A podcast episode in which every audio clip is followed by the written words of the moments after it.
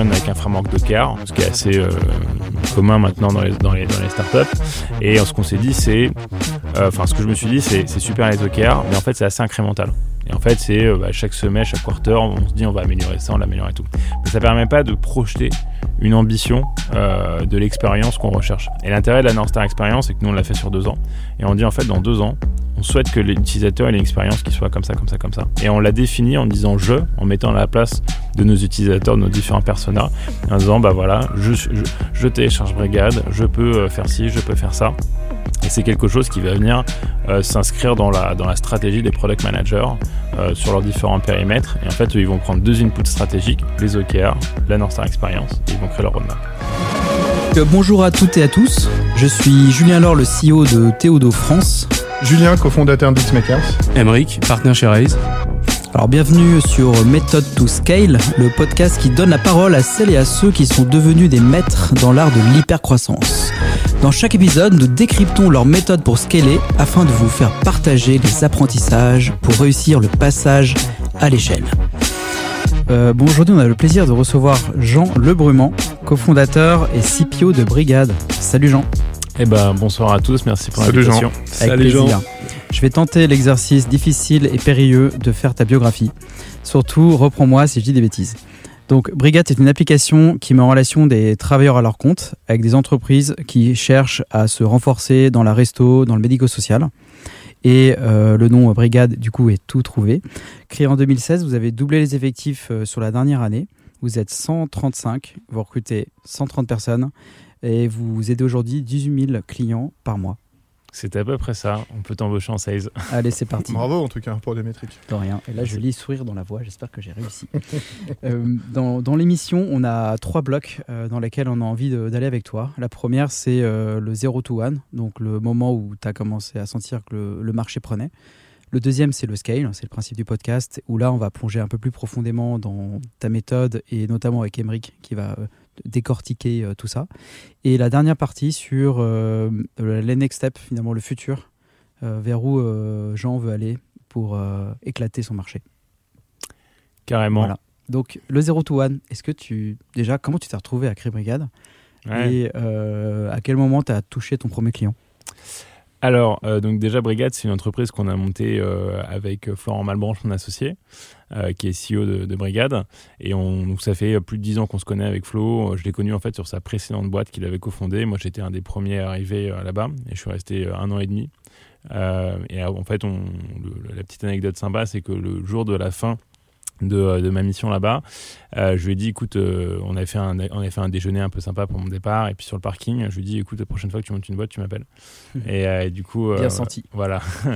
et, tu disais ça en rigolant ou t'étais sérieux? Ah non, j'étais sérieux. Ah, j'étais sérieux parce que moi, c'était un truc qui. qui En fait, moi, j'ai un, un, background tech, j'ai fait une école d'informatique parce que j'aimais monter des projets. J'avais même hésité à faire une école de commerce justement pour l'aspect entrepreneurial. Et je me suis dit, commence par la tech parce que c'est un peu les hard skills et après tu reviendras sur le business après dans ton parcours. C'est exactement ce que j'ai fait. Et, euh, et, en fait, euh, moi j'ai bossé qu'en start-up. J'avais essayé de monter un premier projet dans le secteur de la musique, donc boîte tech, mais dans le secteur de la musique avant Brigade, qui n'avait pas été une réussite, mais ça a permis de me lancer l'entrepreneuriat. Et c'est pour ça qu'en fait, moi avec Flo, je, le courant passait bien. Il était entrepreneur, moi je savais que je voulais faire ça. Euh, et, du coup, c'est pour ça que je lui avais dit ça. Puis il m'a appelé. Euh, bah, il m'a appelé longtemps après, je crois que c'était un an après, euh, qui m'a dit bah, en fait, je, je, pars de Printic suite à la revente, etc. C'était sa précédente boîte. et en fait, j'ai investi dans un restaurant. Du coup, bah, en fait, je viens de me rendre compte à quel point c'est une catastrophe de, de, trouver du staff. En fait, c'est hyper galère. Il n'y a rien de digital. Et, puis, c'est juste dur. et du coup, c'est une problématique que je trouve intéressante. Est-ce que tu veux qu'on bosse dessus ensemble? Euh, et, donc, on avait un troisième associé aussi à l'époque, qui est parti euh, un an ou deux ans après le début de la boîte. Et, euh, et en fait, on a commencé à bosser là-dessus tous les trois, mais c'était vraiment au début, on n'avait pas véritablement une idée de quelle allait être Brigade en termes de, produits, de services, de business model. On a un peu testé tout autour de la mise en relation. Euh, donc on a testé de faire un peu un job board brandé, un peu moderne, etc. Bon, ça marchait, mais c'était pas un franc succès. Euh, on a aussi fait un truc qui a super bien marché, c'était la mise en relation par SMS. C'est ce qui nous a fait connaître au tout début. Alors, Alors, excuse-moi, je t'arrête de temps en temps, mais j'ai deux questions. Je trouve que la marque, déjà, elle est méga stylée. Comment tu l'as trouvée? En fait, qu'on on voulait quelque chose. En fait, depuis le début, euh, on, s'est toujours dit que ce qu'on voyait dans la restauration, c'était très sûrement la même chose dans d'autres industries, et que grâce à la technologie, on aurait pu faire une solution qui marche sur, en fait, pas que les métiers de la restauration. Et c'est pour ça que Brigade, depuis le tout début, on n'a jamais fait un truc qui était euh, euh, spécifique à la restauration, que ce soit dans la tech, dans le produit, dans, dans, dans, tout ce qu'on fait. Et on avait un peu cette vision de se dire on va être un acteur multispécialiste. Et ce qu'on aimait bien avec Brigade, c'est que forcément il y avait un écho par rapport à la restauration. Ce qu'ils appellent ça vraiment, pour ceux qui ne savent pas, dans le milieu de la restauration, des brigades. Une brigade, tout à fait. Pour, les, pour les Parisiens hein, qui nous écoutent. pour les mecs du Sud, ils savent pas, on est teubés. C'est pas fou.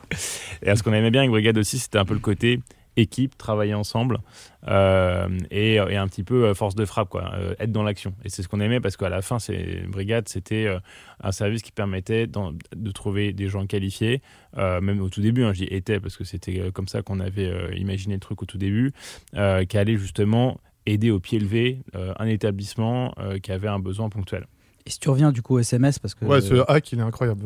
raconte, parce que on se dit pas euh, dans la tech, on va faire des SMS.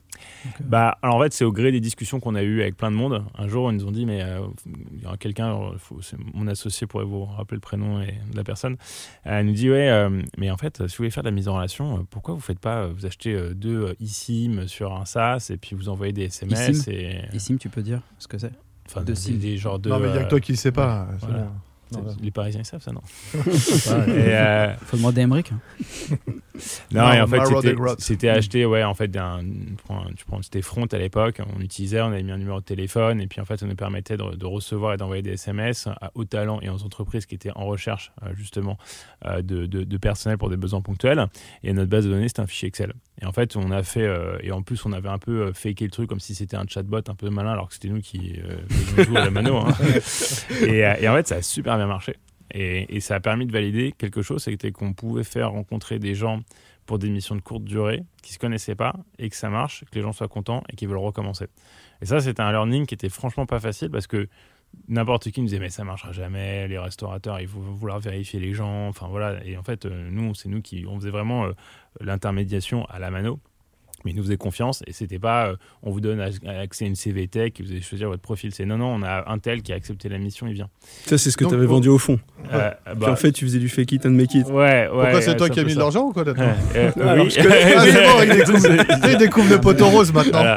je connais des gens depuis longtemps et effectivement, c'est un peu fake it, mais make it au début. Non, mais c'est génial. En gros, ce qu'il ce dit, c'est que tu avais créé la confiance. Tu avais juste le. Exactement. avais créé. En fait, tu étais un tiers de confiance à ce moment-là. Et on a réussi à prouver un truc qui était franchement. Qui n'était pas du tout euh, obvious parce qu'on était les premiers à le faire. Et du coup, ce qu'on. Moi, je te reprends là-dessus, mais j'ai euh, à quoi tu, tu te différencies d'un bon intérim à ce moment-là, d'une bonne agence intérim locale près du restaurant Ils envoient des CV, c'est ce qu'ils veulent dire. Oui, mais je, pense qu'il y a une vraie différence, mais je ne l'aperçois pas encore là. En fait, on, est assez complémentaires en définitive, parce que quand nous on s'est lancé, ce le, service qu'on proposait, c'est un service qui n'existait euh, dans aucune des formes traditionnelles euh, du travail temporaire. Nous, on était vraiment pour j'ai un problème. Euh, que je découvre globalement au dernier moment. Donc, mon cuisinier est malade et si j'ai pas de cuisinier, j'ouvre pas mon restaurant. Et on était une solution digitale qui permettait de, faire, de faire une rencontre entre un professionnel qualifié et une entreprise pour un besoin de 24 heures, 48 heures, 72 heures. C'était l'intérim du très très court terme euh, online. En fait, au tout début, euh, c'était de la mise en relation et euh, il y avait, enfin, pour le contrat de travail, ils se débrouillaient. C'était une usine des PAE, ce qu'ils voulaient derrière, etc. Nous, on n'était que dans l'intermédiation. Et, et, en fait, c'est comme ça qu'est venue la, la, genèse du projet Brigade de se dire quelle est notre vraie force en termes de proposition de valeur. Et on a compris que grâce à la tech, on allait pouvoir justement faire cette mise en relation pour des besoins ponctuels, mais euh, avec pas d'anticipation. Ce qui est la grande différence par rapport à euh, des solutions traditionnelles où on dit bah voilà euh, je suis Amazon je sais que à Noël je vais avoir énormément de commandes bah, j'ai besoin d'avoir beaucoup plus de gens qui vont être là pour m'aider à faire des commandes. Bon bah voilà c'est de la flexibilité anticipée. Nous c'est de la flexibilité pas anticipée. Voilà. Quand tu dis pas anticipée c'est une notion d'instantanéité? D'instantanéité oui et non parce que tu, tu peux l'anticiper à 2-3 jours bon moi j'ai quelqu'un qui va être en ouais, congé mais c'était quasiment immédiat quoi mais au début on s'est fait connaître justement sur le côté immédiat on est une solution hyper réactif. C'est pour ça que d'ailleurs notre précédent loco c'était un éclair par rapport au côté instantané, réactivité, etc. Et en fait, ce qu'on a donc ça, ça a été vraiment, je dirais, le, le, point de départ puisqu'on a compris que, euh, que, notre promesse pouvait fonctionner.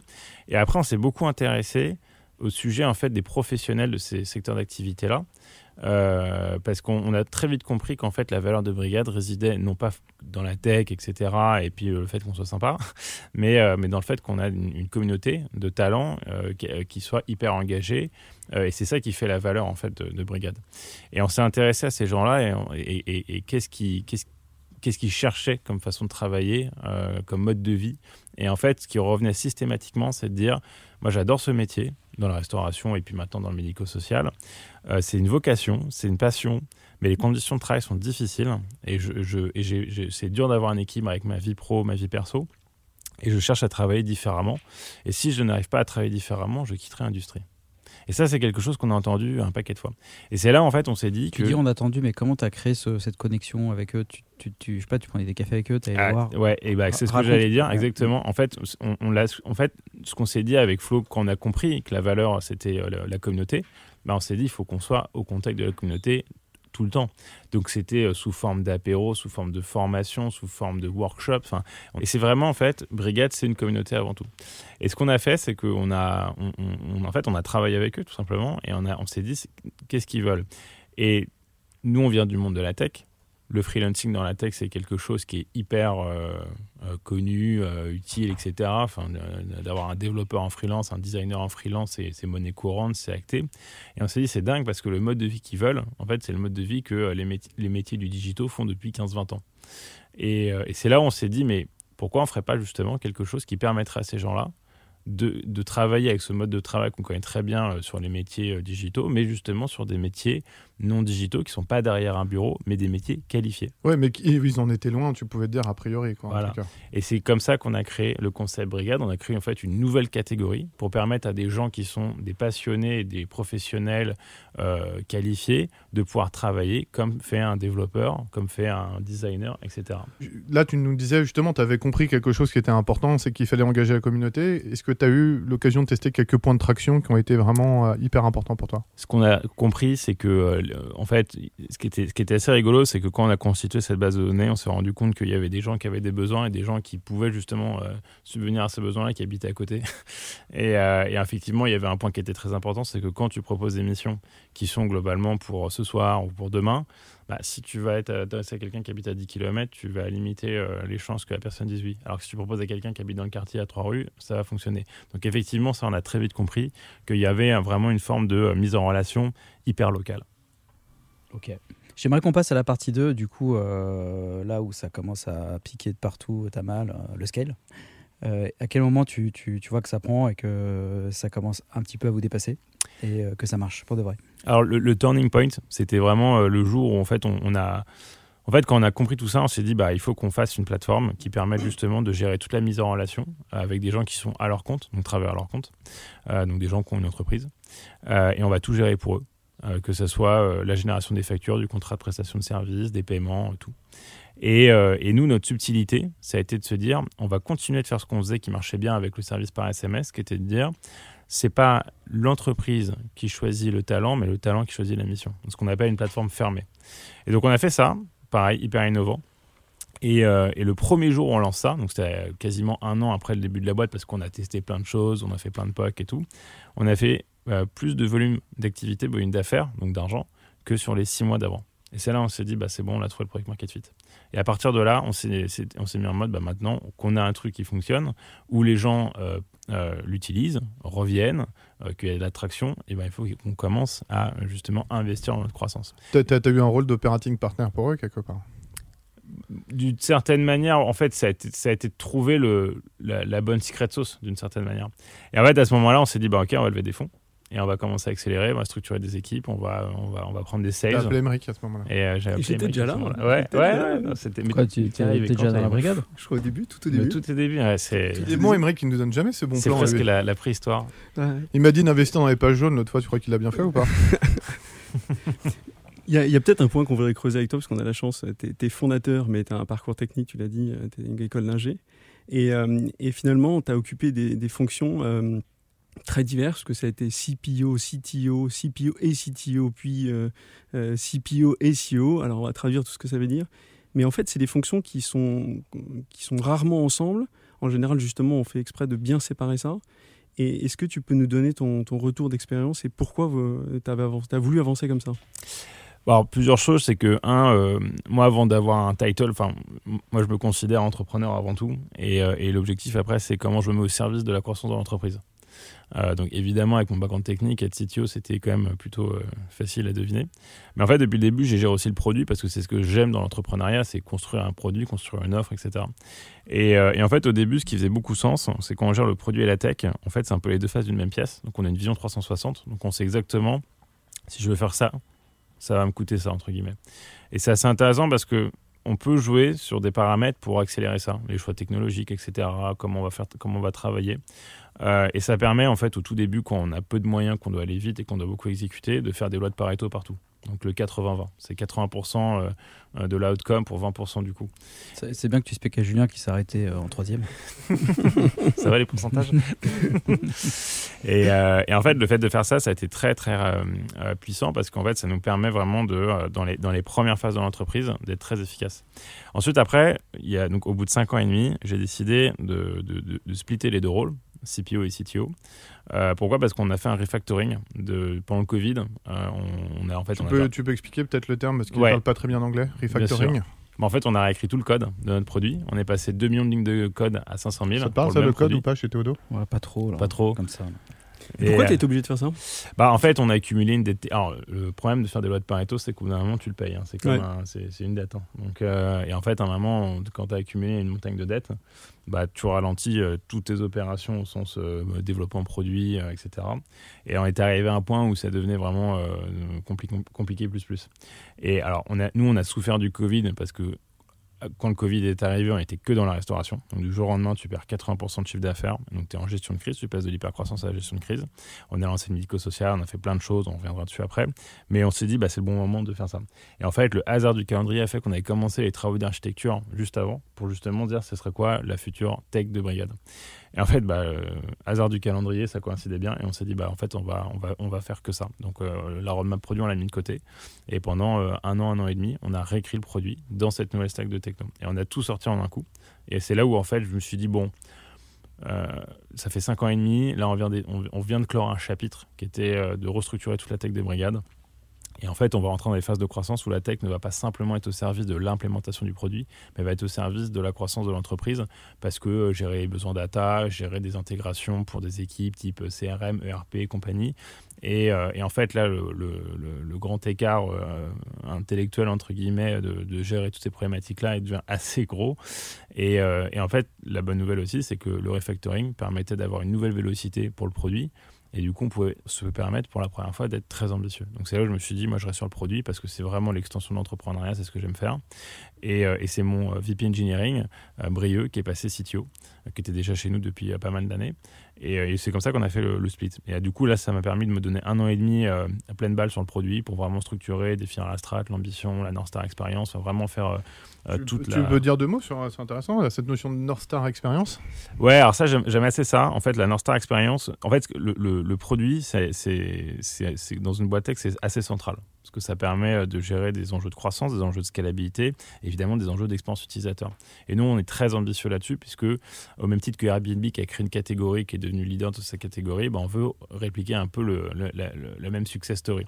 Et on veut aussi être le capitaine d'industrie, enfin vraiment le, que ce soit au niveau de la marque, de l'expérience, du service, de tout, on veut être le leader. Et euh, donc ça passe évidemment par une super expérience utilisateur. Donc euh, en fait, on fonctionne avec un framework Docker, ce qui est assez euh, commun maintenant dans les, dans les, dans les startups. Et ce qu'on s'est dit, c'est, enfin ce que je me suis dit, c'est super les Docker, mais en fait c'est assez incrémental. Et en fait, c'est bah, chaque semaine, chaque quarter, on se dit on va améliorer ça, on l'améliore et tout. Mais ça ne permet pas de projeter une ambition de l'expérience qu'on recherche. Et l'intérêt de la North Star Experience, c'est que nous, on l'a fait sur deux ans.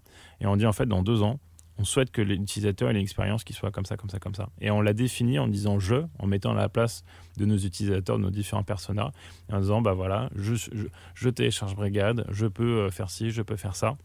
Et c'est quelque chose qui va venir euh, s'inscrire dans la, dans la stratégie des product managers euh, sur leurs différents périmètres. Et en fait, ils vont prendre deux inputs stratégiques, les OKR, la North Star Experience, et ils vont créer leur roadmap. Premier learning, euh, t'es CTO, mais il faut accepter de changer de job quand la boîte grandit. C'est intéressant, je trouve, parce que on peut s'enfermer dans son métier, mais en fait, euh, t'es founder et euh, en tant que founder, tu tu dois pouvoir tu te de ta boîte. Là où t'es en fonction de tes forces, en fonction de ce que tu aimes faire, etc. Alors, tu peux nous dire pourquoi du coup maintenant Parce que tu reprends aussi les opérations? Ouais, alors euh, en fait, on, on crée un, un pôle expérience euh, au sein de l'entreprise parce qu'on a atteint un degré de maturité où en fait ça fait beaucoup de sens de se dire que euh, en fait il y a- une partie importante du service. En Brigade, on essaie de créer une expérience d'agent de talent, comme vous avez les agents de footballeurs qui sont là pour prendre soin en fait des footballeurs, les aider à construire leur carrière et à avoir les meilleurs deals. Et ben nous on fait la même chose pour les talents. Et en fait, une expérience d'agent de talent, ça passe par deux choses. Le côté digital euh, qui permet euh, l'accessibilité, la scalabilité, l'automatisation, enfin bref, tout ça. Et il y a aussi le côté humain, de justement être présent, de pouvoir les aider, les conseiller dans leur carrière, euh, répondre à leurs questions, à leurs problématiques. Et en fait, c'est justement l'expérience, c'est en fait un alliage de ces deux côtés-là, du côté digital et du côté humain. Et c'est pour ça qu'on s'est dit que c'était le bon moment de créer un pôle expérience qui allait englober les deux.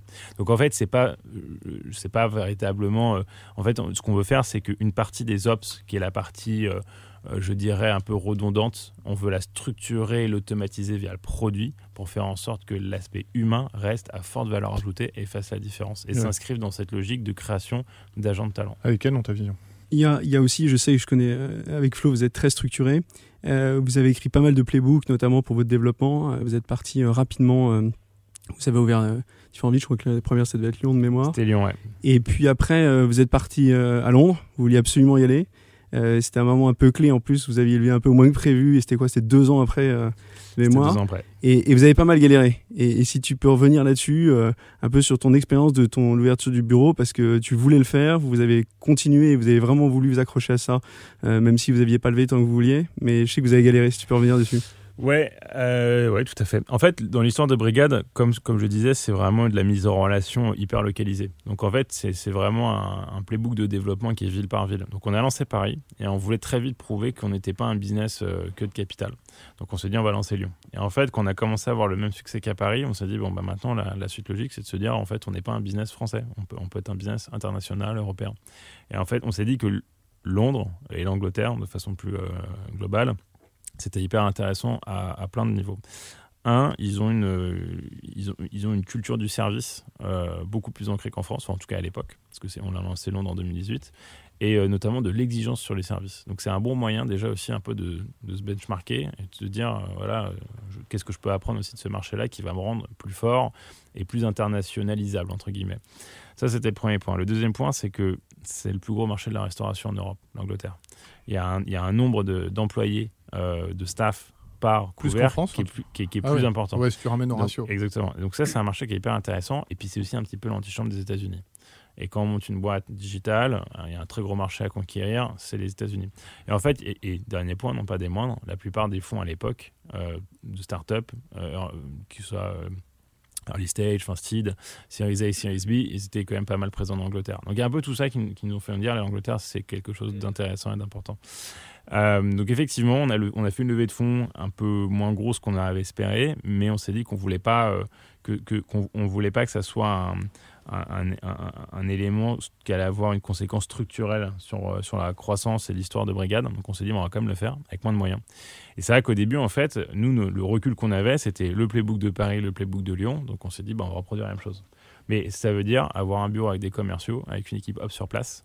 Et en fait, c'est un peu recréer un brigade encore. Alors déjà, C'est ça que tu appelles un playbook dans ta vision. Ouais, mais c'était voilà, c'était un playbook très early stage qui était de se dire bah on va juste répliquer de façon un peu bête et méchante ce qui a fonctionné pour une ville. Donc ça scale pas, mais au moins ça a le mérite de vachement dérisquer.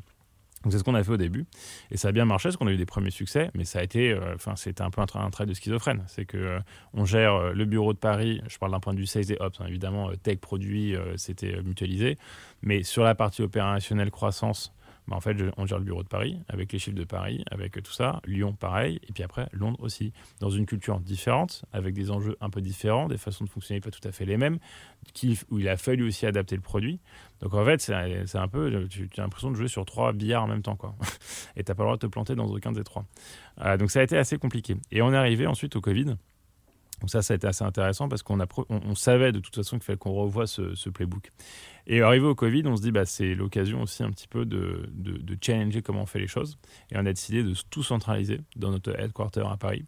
Et maintenant, on a un playbook centralisé où on est euh, sur toutes les villes où on est, que ce soit en France, en Angleterre, tout se fait depuis Paris. Et en fait, ça, a plein d'avantages. C'est que c'est beaucoup plus efficace, ça scale beaucoup mieux. Il y a une meilleure, je dirais, en fait, les, les playbooks sales ont été aligné entre les différentes équipes. Maintenant, c'est quand même beaucoup. Euh, parce qu'avant, en fait, quand on regardait le playbook à Londres, c'était pas tout à fait même qu'à Paris, etc. Mais en fait, ça crée plein de divergences qui, à scale, en fait, ça ne marche pas. Et donc, ça a permis, en fait, d'avoir quelque chose qui, qui, soit un playbook beaucoup plus scalable. Et si demain, on veut ouvrir 20 villes dans trois pays, bah, en fait, on, on sait on reprend ce standard. Qu'est-ce qui l'a rendu scalable, du coup? C'est que tu rapatries tout le monde à Paris? Alors, c'est en fait, tu, changes même la structure, en fait, au niveau des structures d'équipe, tu, as, le management qui va être le même, parce qu'avant, tu étais tellement sur des choses différentes que tu voulais aussi un peu spécialiser le management. Là, tu peux te permettre justement, euh, comme ça, un playbook où euh, le principal différence, ça va être la langue parlée. Euh, si, en fait, si tu veux, tu peux beaucoup plus le, mutualiser au sein d'équipe. et ça permet aussi, bah, tout le monde utilise les mêmes outils, tout le monde a la, même façon de préparer son pitch. Enfin, tu as, beaucoup plus d'apprentissage d'une équipe à l'autre et aussi d'émulation. Euh, plutôt que d'avoir des petits bureaux sales à droite à gauche, là, tu as un gros plateau où euh, ça vit, il y a de l'énergie. Puis le métier de sales, c'est comme un métier où il faudra avec de l'énergie. Et en fait, ça nous a rendu bah, même beaucoup plus efficace. Mais ça, tu as pu le faire parce que vous avez été sur place et donc du coup, euh, tu t'es rendu compte de la façon dont ça fonctionnait, etc. Mais, et maintenant, toi, ce que tu te dis, c'est qu'au final, tu n'as pas besoin vraiment d'aller en local euh, et tu peux, à partir de ce playbook, euh, ouvrir euh, différentes villes. Oui, tout à fait. Alors, on peut, on est une équipe expansion qui fait souvent des déplacements pour justement créer un peu l'awareness locale, rencontrer les gens de la communauté, parce que c'est comme ça que de toute façon le succès de Brigade a, toujours eu un peu ses, ouais, ses, premiers. ce que tu disais au début. Hein, exactement, voilà, c'est la, clé. Et, et, du coup, on fait ça toujours. Mais après, en fait, nous, quand, on fait découvrir Brigade à nos utilisateurs, c'est au téléphone. Donc, euh, si tu veux, on n'a plus besoin. Au début, on se déplaçait beaucoup dans les, dans les villes, dans les rues, les gens allaient pitcher euh, des rues entières de restaurants, etc. Mais en fait, on se rend compte que maintenant, il y a eu aussi beaucoup d'éducation sur les nouvelles, les nouvelles façons de travailler. Et, euh, et l'un dans l'autre, en fait, tout se fait depuis le téléphone maintenant. Donc là, tu n'as plus besoin d'être sur toutes les villes. Et euh, du coup, si on, parle, si on pense à la suite, euh, tu as un petit peu parlé des États-Unis, je sais pas si c'est l'idée, mais c'est quoi le, prochain jeu pour toi? Euh, Comment tu vois Brigade dans 10 ans? Puis tu as peut-être une annonce à nous faire. Peut-être, peut-être, peut-être, peut-être, il paraît. Et, et, du coup, c'est quoi les obstacles pour, pour y arriver? Alors, donc, en fait, nous, l'ambition, elle est hyper claire. D'ici 3-4 ans, on veut être leader européen. Donc, dans la restauration et le médico-social. C'est les deux industries où on est spécialiste. Euh, donc en fait, là, on va continuer de, fortement euh, croître dans nos deux marchés existants, c'est-à-dire la France sur le médico-social et la restauration, et l'Angleterre sur la restauration. Et ensuite, on va continuer à ouvrir de nouveaux pays, euh, plutôt autour de la France, enfin plutôt Europe de l'Ouest pour l'instant. et ensuite, après, on, en fait, on, va pas s'arrêter là. On pense à d'autres choses, à d'autres industries. En fait, nous, on est, on est vraiment en train de créer une solution qui permet à ce qu'on appelle en anglais des deskless, donc les professionnels qui ne sont pas derrière un bureau, skilled, avec des compétences, du savoir-faire, de pouvoir travailler euh, à leur compte en étant plus libre, plus flexible et plus valorisé. Aussi, très important, on est une entreprise à mission. Notre mission, c'est valoriser le travail et le rendre accessible à tous. Et c'est ce qui fait vraiment l'ADN de l'entreprise. Et en fait, on veut juste permettre à cette mission euh, et, à cette façon de faire euh, de, se répandre dans différents pays, dans différentes industries. Donc on regarde aussi euh, la construction, le retail, l'éducation. Comment, tu comment tu l'as qualifié ta mission? De... Tu lui as donné un nom à cette mission? Bah, C'est valoriser le travail, rendre accessible à tous. Ça, c'est la mission qui est dans les statuts de l'entreprise. C'est ce qu'on a, c'est ce qu'on a depuis 2015 en France de mémoire. Les entreprises à mission, c'est un peu l'équivalent des Bicorp. Euh, et, donc voilà, et pour faire cette ambition de leader européen, effectivement, nous avons levé des fonds en tout début d'année. Donc ça, c'est euh, l'annonce un petit peu. Très belle levée qui m'a fait plaisir. Ouais, ouais. Non, puis on a levé avec un super fonds, avec Balderton, le fonds Growth de Balderton, qui est un des, des plus beaux fonds européens euh, de growth. C'est possible de donner un montant ou c'est impossible? En termes de montant, c'est possible d'en parler Ouais, on a levé un peu plus de 25 millions d'euros. donc, euh, donc euh, ouais, c'est, ça nous donne en tout cas le carburant pour accélérer maintenant. Donc, euh, c'est pas c'est pas ça l'ambition. L'ambition c'était pas de lever. L'ambition c'est de faire ce qu'on c'est de faire le plan. Mais pour faire le plan, on a besoin de, ressources et maintenant on les a. Donc on, est hyper content. Surtout qu'on a vécu deux années un peu compliquées avec le Covid où ça a un peu ralenti la croissance. Ouais, t'as dû, as dû être impacté plein de balles d'ailleurs. Ah bah ouais, 80% du, du, jour au lendemain de perte de chiffre d'affaires. Incroyable. Il y a quand même 20% d'illégaux qui te fait Ah non, alors, les 20%, les 20% d'ailleurs, c'était très rigolo parce que c'était la restauration dans les secteurs du médico-social. Ah. Merci. Ouais, tu vois, Bah, comme quoi, ça a été un bon relais de croissance. Quoi. Voilà. Tu, Et vous avez euh, survécu. Et... On a survécu, euh, pas euh, non sans peine. On a survécu et en fait, on a fait trois choses. Donc, ce- ce que je disais tout à l'heure, le refactoring technique, euh, la centralisation des ops et l'ouverture du médico-social. Ok, bah écoute, euh, je vais, euh, on va conclure un peu sur les, euh, les trois points que moi personnellement j'ai retenus. Alors, tu as donné tellement de contenu que tu sais, je sais même pas quoi les prendre là pour le coup, mais il y en a trois moi qui m'ont interpellé, en tout cas des mots-clés. Et c'est bien, j'ai bien aimé la notion de North Star Experience. Une vision produit, mais de dingue que tu as et que tu as construit avec tes équipes. Et d'ailleurs, même ça t'a poussé même à changer de rôle au sein de ta propre boîte. Donc, ça, je trouve ça assez canon. Euh, et d'ailleurs, tu vois, on pourrait même faire une définition qu'on pourrait renvoyer sur LinkedIn sur ce que c'est une North Star Experience. Je trouve que ça serait super in- intéressant. C'est la première fois que j'entends moi ce mot-là. Euh, ta notion de playbook centralisé aussi, où finalement tu as créé une, euh, un ensemble de standards au sein même de ta boîte que tu as rassemblé même au même endroit physique, si j'ai bien compris, Mhm. et que voilà, la seule variable que tu as, c'est la langue qui est parlée, quoi. et que c'est ça qui fonctionne bien. Puis j'aime bien aussi cette notion, on n'en parle pas assez, cette notion de- d'entreprise à mission. On avait eu Alexandre euh, Beniti il y a quelques temps là, sur euh, Clini, qui était aussi quelque Ouais. chose qui lui était important. Tout à fait. Et Evaneos aussi. Evaneos. Enfin, on- on- je trouve que c'est quelque chose qui commence à revenir et que cette mission, quelque part, elle irrigue un peu l'ambition et le scale aussi que vous pouvez avoir sur différents pays. Quoi. Et c'est ça qui fait d'air du monde et, Et de la le sens. communauté. Et le sens Ouais. que tu donnes à la fois à tes collaborateurs et les gens qui bossent pour vous. Quoi. Ah ben ça c'est clé. Et, euh, et le sens, euh, c'est c'est véritablement ce qui euh, fait la réussite de Brigade. Trois questions bonus pour toi. Voilà, fais gaffe. Ouais. La première, c'est qui tu veux voir euh, à ce micro, euh, qu'est-ce qu'elle est et, et, et, euh, que tu- à qui tu peux nous filer le numéro de téléphone? On ne sait plus avoir. Euh, alors moi, il y a quelqu'un que- à qui j'aime beaucoup échanger, euh, c'est Julien Mangeard, qui est CTO de, Ça, c'est pas Julien alors. Qui est Dommage. CTO de Les vente Julien, privée. c'est stylé. Ouais, c'est un bon prénom. Euh, non, c'est Julien Mangeard, CTO de vente privée, euh, qui est quelqu'un de, de passionnant, euh, qui, a, qui a vraiment euh, qui a été chez vente privée depuis assez longtemps, donc a connu des très grosses phases de scale. Euh, parce que vente privée, c'est des milliards de chiffres d'affaires par an. Euh, et donc lui, en plus, il gère produits et tech.